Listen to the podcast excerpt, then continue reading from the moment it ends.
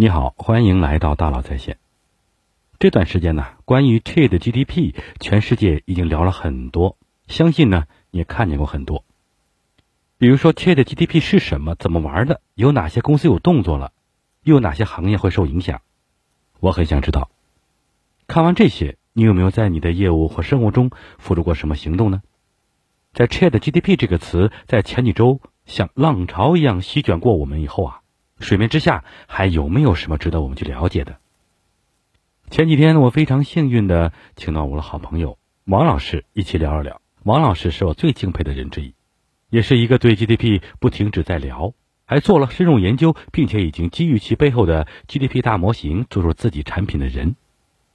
约翰·费希特曾经说过：“行动，只有行动才能决定价值。”我相信呢。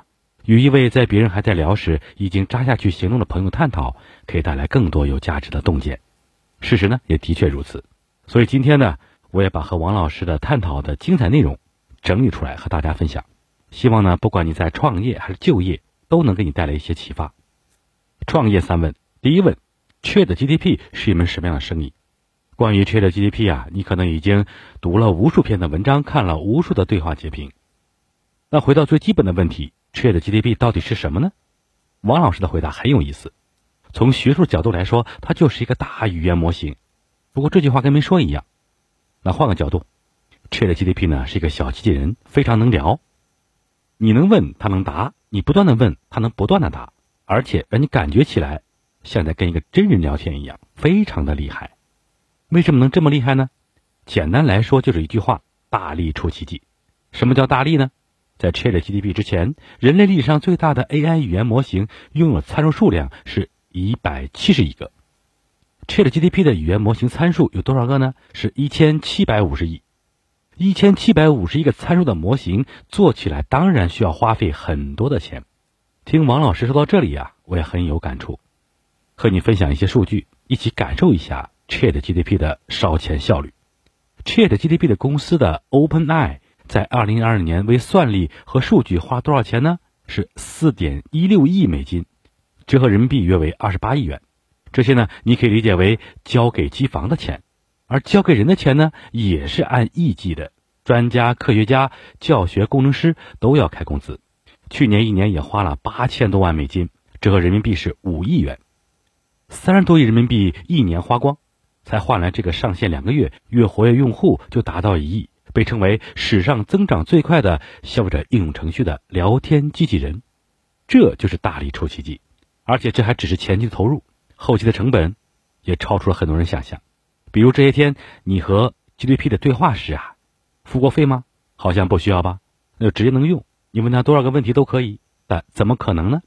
史无前例大模型，惊艳全球的高算力，运转起来每天电费呢都要几万美金，怎么可能免费呢？不妨看看这三条消息。第一，据摩根士丹利的估计啊，Chat GDP 每回复一次成本大约是谷歌传统搜索查询成本的七倍。第二点，据美国财富杂志报道呀，二零二二年 OpenAI 公司净亏损总额为五点四五亿美金，折合人民币为三十七亿元。第三，Chat GDP 正式推出收费版，每月二十美元，折合人民币约一百三十五元。你看。Chat GDP 和你聊是有成本的，而且比传统搜索贵得多。Chat GDP 会永远免费吗？OpenAI 的创始人说呀，必须得想办法去盈利，烧钱烧得泪流满面。所以啊，作为消费者，你每和 Chat GDP 说几句话，成本可能就是一块钱。那未来定个价，比如你每问一次收取一元，你还愿意和他聊这么热吗？同时啊，作为创业者，要做这门奇迹的生意，前期后期都要这么大力烧钱。有几家公司能承受得起呢？供需两个方面都这么不确定，Chat GDP 这门大力出奇的生意未来是否可行呢？二月七日，百度官宣了文心一言。二月八日，阿里巴巴的 Chat GDP 的新品疑似曝光，紧随其后的还有腾讯、京东、三六零、科大讯飞。中国公司已经开始回答这个问题了。好多人都想看看中国人能做成一个什么样子，中国公司能做出来吗？第二问。中国能不能做出 Chat GDP 这个问题呢？王老师回答很肯定。我觉得这个难度啊，跟哥伦布之后第二个去新大陆的难度差不多。在哥伦布到达新大陆之前，新大陆存不存在都没人知道。但知道后再出发的第二个人要抵达就相对容易多了一些。同样，Chat GDP 做出来之前，大家都不知道这条路走不走得通，知道这个成本大到难以想象。而现在，能不能做出来，已经有一个相对来说有确定性的解了。后入局的该开发就开发，该招人就招人，这条路多少投入能走通，都可以大概率算出来。所以啊，你说再做一个 Chat GDP，能不能做出来呢？答案是必然的。但是，就算你做出来了，能做到 GDP 这么好，甚至在竞争中赢过 Chat GDP 吗？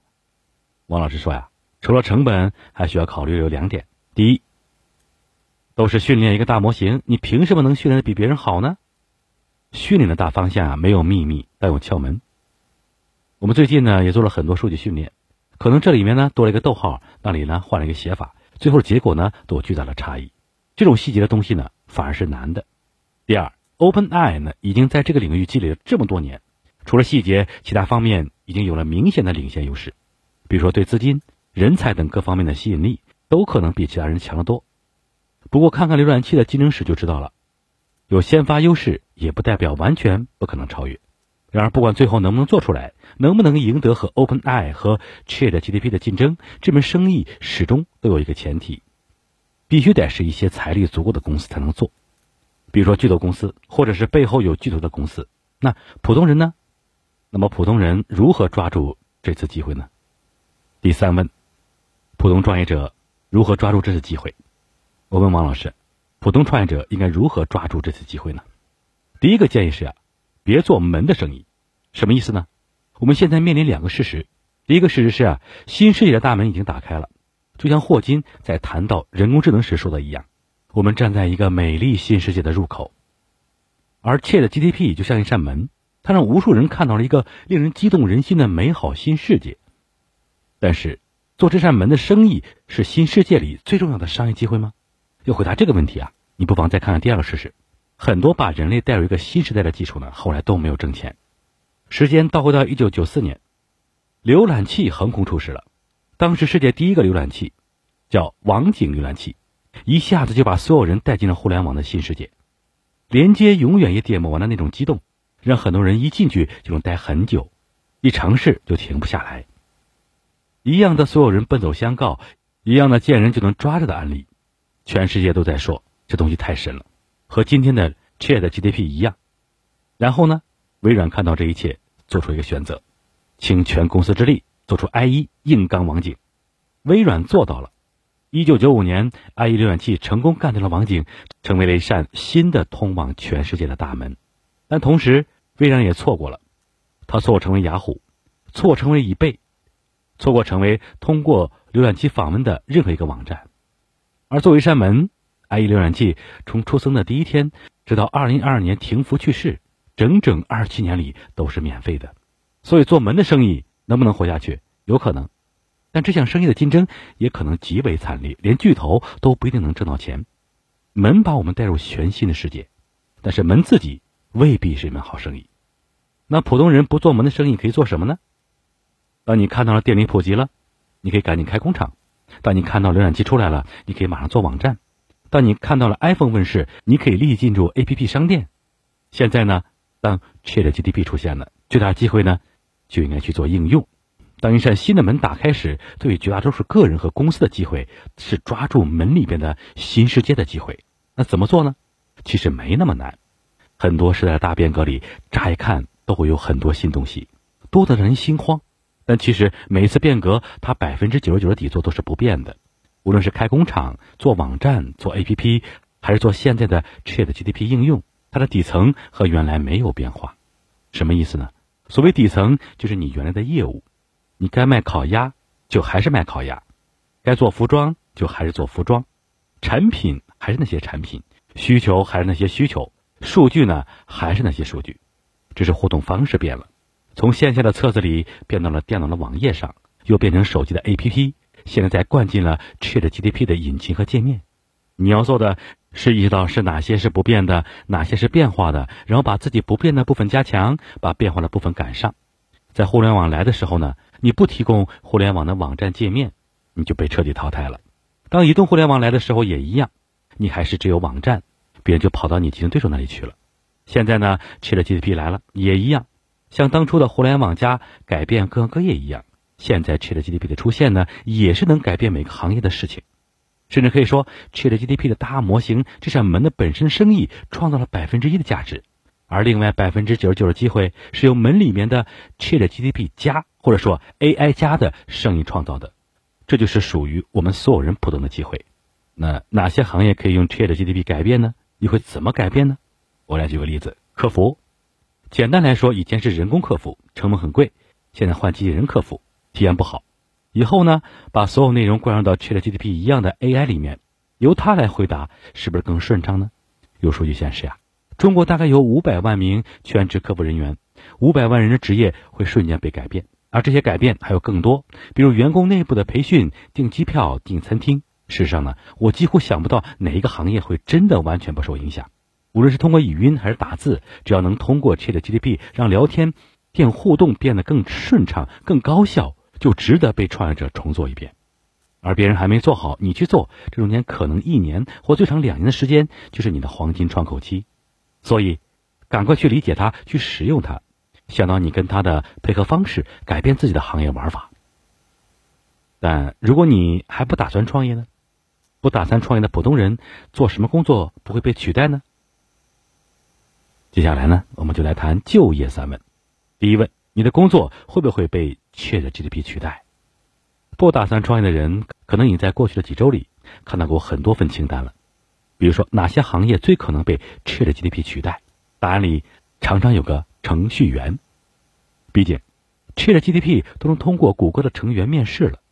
然而，王老师并不这么认为。当夜深人静，一个程序员用自己自己一个人用了一下 ChatGPT，看到屏幕上代码三秒被写出来的时候，心里可能是拔凉拔凉的，ChatGPT 写的的确好，又快又好。所以程序员会被 ChatGPT 取代吗？这恰恰是我听过最不可能的预测，因为在我们程序员的世界里啊，出现新工具使效率翻倍是天天都会发生的事情。比如说，原来做一个交互的网站需要吭哧吭哧的搞几个月才能完成，但后来出现一个新工具，三分钟就搞定了，效率可能直接翻到一千倍以上。如果生产效率一提升，程序员就被替代的话，那程序员早就被替代过很多次了。而你猜，这种效率的冲击会让程序员的总数变多还是变少呢？一种直觉的判断是变少，因为工作总量不变的话，原来十万个程序员的工作，现在可能三个人就够用了。那程序员三个就够了吗？对吗？不对。为什么呢？两个原因。一方面，很多人会想成为程序员。当一个成员的效率被 ChatGPT 提升到比原来翻一千倍的时候，他的工资。就算不翻一千倍，翻个三四倍总可以吧？那当这个岗位收入变高，就会有更多人要涌入这个行业，成为程序员。另外一方面，更多人能成为程序员，因为啊，ChatGPT 可以把程序员的工作变得很简单。原来要学编程、敲代码，以后呢，可能和 ChatGPT 聊聊天就能搞定了。收入变得更高，门槛变得更低，结果就是呀，因为有了 ChatGPT，以后程序员在整个人类的比例可能还会增加。所以啊。程序员是最不需要担心的。那哪些工作不容易被取代呢？很多人说最不容易被取代的是有创造力的职业。那王老师又给了我一个很有意思，我也很认同的答案：有创造力的职业恰恰是真正最容易被取代的。事实上，创造出 ChatGPT 的 OpenAI 公司的创始人也聊过类似的观点。他说呀，以前的传统观点认为啊，AI 影响工作，按顺序是体力劳动、认知劳动。创造性劳动，现在看起来它在以相反的顺序进行，为什么呢？人工智能规规矩矩的写代码超过我，我能理解，但潇潇洒洒的搞创作，还是能超过我，又是凭什么呢？要回答这个问题啊，我们不妨先来重新想一下，什么是创造力？所谓创造力呢，其实就是指在一个巨大的可能性的空间里去找一个可能性。这种事儿还有谁比计算机或 AI 更适合做呢？王老师这个观点呢，我也非常认同。人类很多时候会认为啊，创造力是我们独特的禀赋，但其实创造力呢，本质上就是呀旧元素的新组合。什么意思？《三体》的作者刘慈欣有一篇小说叫做《诗云》，里面有些细节，就把这个意思讲得很有意思。他说呀，有个来自高级文明的外星人，有一天突然决定创造出一首比李白更厉害的诗，他试了很多办法都没用，但最后想了一个在数学上无懈可击，而在人类看来暴力至极的办法——穷举。他把所有文字都排列组合一遍，理论上就可以得出所有的诗了。这个完美的集合叫做诗云，而能超过李白的诗，一定就在那个诗云里，把它检索出来就好。外星人赶超李白的做法，其实就是 AI 搞创作的逻辑。Chat GTP 乃至整个 AI 的创造力，凭的就是穷举运算、暴力破解。这种暴力穷举的力量，围棋棋圣聂卫平在2016年也曾经亲自见证。那场阿尔法狗与世界冠军李世石的著名对战中，AI 走出了很多围棋定书上没有的创新招数，其中还有一个优秀到让人难以想象的制胜奇招。对此，聂卫平说这么一句话：“从这招开始，我立刻就对电脑产生一种很恐惧的情绪。这样强大的 AI，我们应该怎么去面对呢？坐等被取代吗？”王老师取得的态度比 AI 还潇洒。他说呀。我见过太多拿着计算器去考数学的小朋友，但我从来没有见过一个计算器自己去考试的。很多人可能对 AI 有一个非常大的误解，就是认为 AI 这么厉害，从此就不再需要人，AI 自己可以来解决问题。但 AI 其实只是个工具，一个被人拿着的工具。不要天天想着自己被取代，先行动起来，学会使用这个工具，你的能力范围就能一下子变得很多。对于王老师的话呀，我也很有感触。未来程序员可能会增加，但一定不是今天程序员的样子。同样，律师、医生也都不一定会是今天的样子。未来你的事儿，再也不是这么干的了。所以现在呢，一定要积极的去理解它，赶快去尝试它，看这个新工具能做到什么程度，你能怎么和他配合。那以后呢？如果 ChatGPT 取代了我现在的工作，我该怎么办呢？就业三问的第二问。工作被取代，我该怎么办？现在呢？再次打开那个清单，哪些行业最有可能被它取代呢？你认为会被取代了？不见得会。比如程序员，程序员一听这话，拍拍胸口。你认为不会被取代，也可能会。比如创造性的工作，艺术家一听到这话呢，就暗暗心口。他说呀，但这真的只能是被动的吗？王老师提出这么一个让人想拍大腿的问题。你真的在乎你的工作会不会被取代吗？有没有一种可能性，很多人在担心工作没了以后怎么办？这个时候担心的其实只是收入没了怎么办？这个问题呢，其实可以很有想象空间。首先，你当前的工作岗位可能真的会被取代。人类就两种工作，一种是体力劳动，一种是脑力劳动。体力劳动，越来越先进的机器人可能取代你；脑力劳动，不断迭代的人工智能也可能取代你。但是你可能也不一定在乎。因为活虽然没了，但你收入还是可能在，甚至更多。还有这好事儿，我们往以前看，一百年前你不种地，你就会饿死；一百年后，从前全球占百分之九十七的农业人口，现在在很多发达国家已经降到了接近百分之三的水平。那百分之九十四的入口去哪了呢？去做工业，去做服务业了。结果呢？现在哪怕一个人在上海最普通的服务员，一天挣个一百块钱，也够买几十斤大米。够他吃几个月了，你让一百年前的人类怎么理解？一个人只在房间里端了一天盘子，就抵得过他们在地里苦干几个月吗？这种人类整体的少劳多得，就是科技发展给人类带来的进步。所以啊，当 Chat GDP 的技术继续发展，社会总财富会变多，你的总收入可能会增加。不仅如此，好事还包括呀，随着机器干活的效率越来越高，你的支出可能会越来越少。如果你读过。零边际成本社会，你会发现，随着 G 的 GDP 乃至整个 AI 的进步，很多产品的价格有可能出现断崖式的下跌。为什么呢？你说今天超市里一瓶水凭什么卖一块钱呢？水在大自然里本来是免费的，为什么会有价格？因为有人搬运它，有人给它贴了商标，有人给它打广告。从大自然到你手里面，所有环节的每个人都付出了劳动，拿到了工资，抬高了价格。那如果有一天这所有的环节都不再有人来干？而是换成不需要工资的机器人或者人工智能来做呢？瓶装水的边际成本，也就是每多生产一瓶水所要付出的成本，就会无限趋近于零，价格当然也会以很有响应的方式去下跌。OpenAI 的创始人在最近一次采访里说过呀：“不管你们相信不相信，未来所有产品价格都会短时下跌。科技进步，生产效率提升，让社会总财富增加。”所有人总收入也会增加，同时你去买东西价格又变得很低。如果生活变成这样，你会担心工作被取代吗？很可能你操心的就会变成另外一个问题。那未来的我的工作又会是什么样呢？就业第三问，未来的工作会是什么样？王老师的看法也很有意思。首先，自然会有新的工作。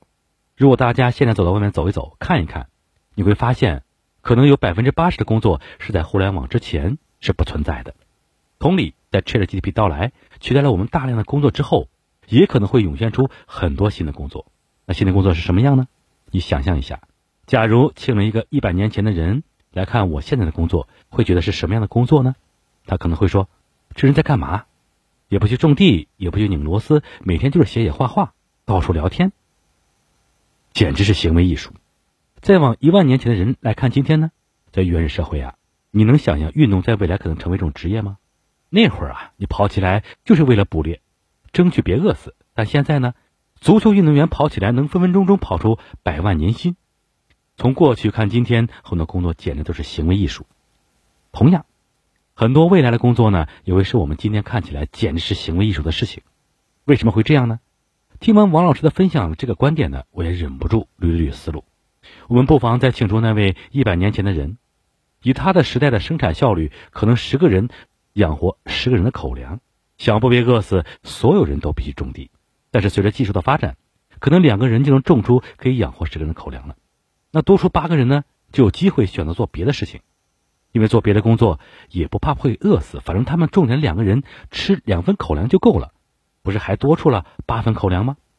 我可以做歌手给他们唱歌，他分我一份口粮；或者我可以做画家给他们一幅画，他发我一份口粮。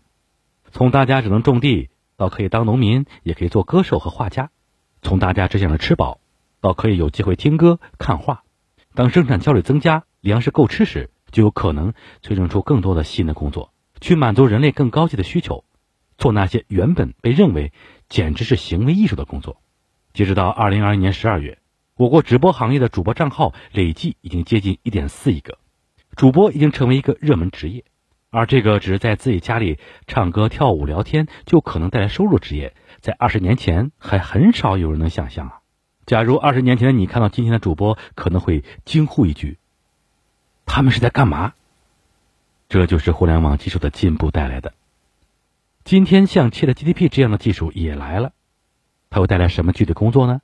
也许现在还不能准确的想象出来，但这不妨我们先行动起来，去学习、去适应、去探索，随时准备拥抱未来那些简直是行为艺术的新机会吧。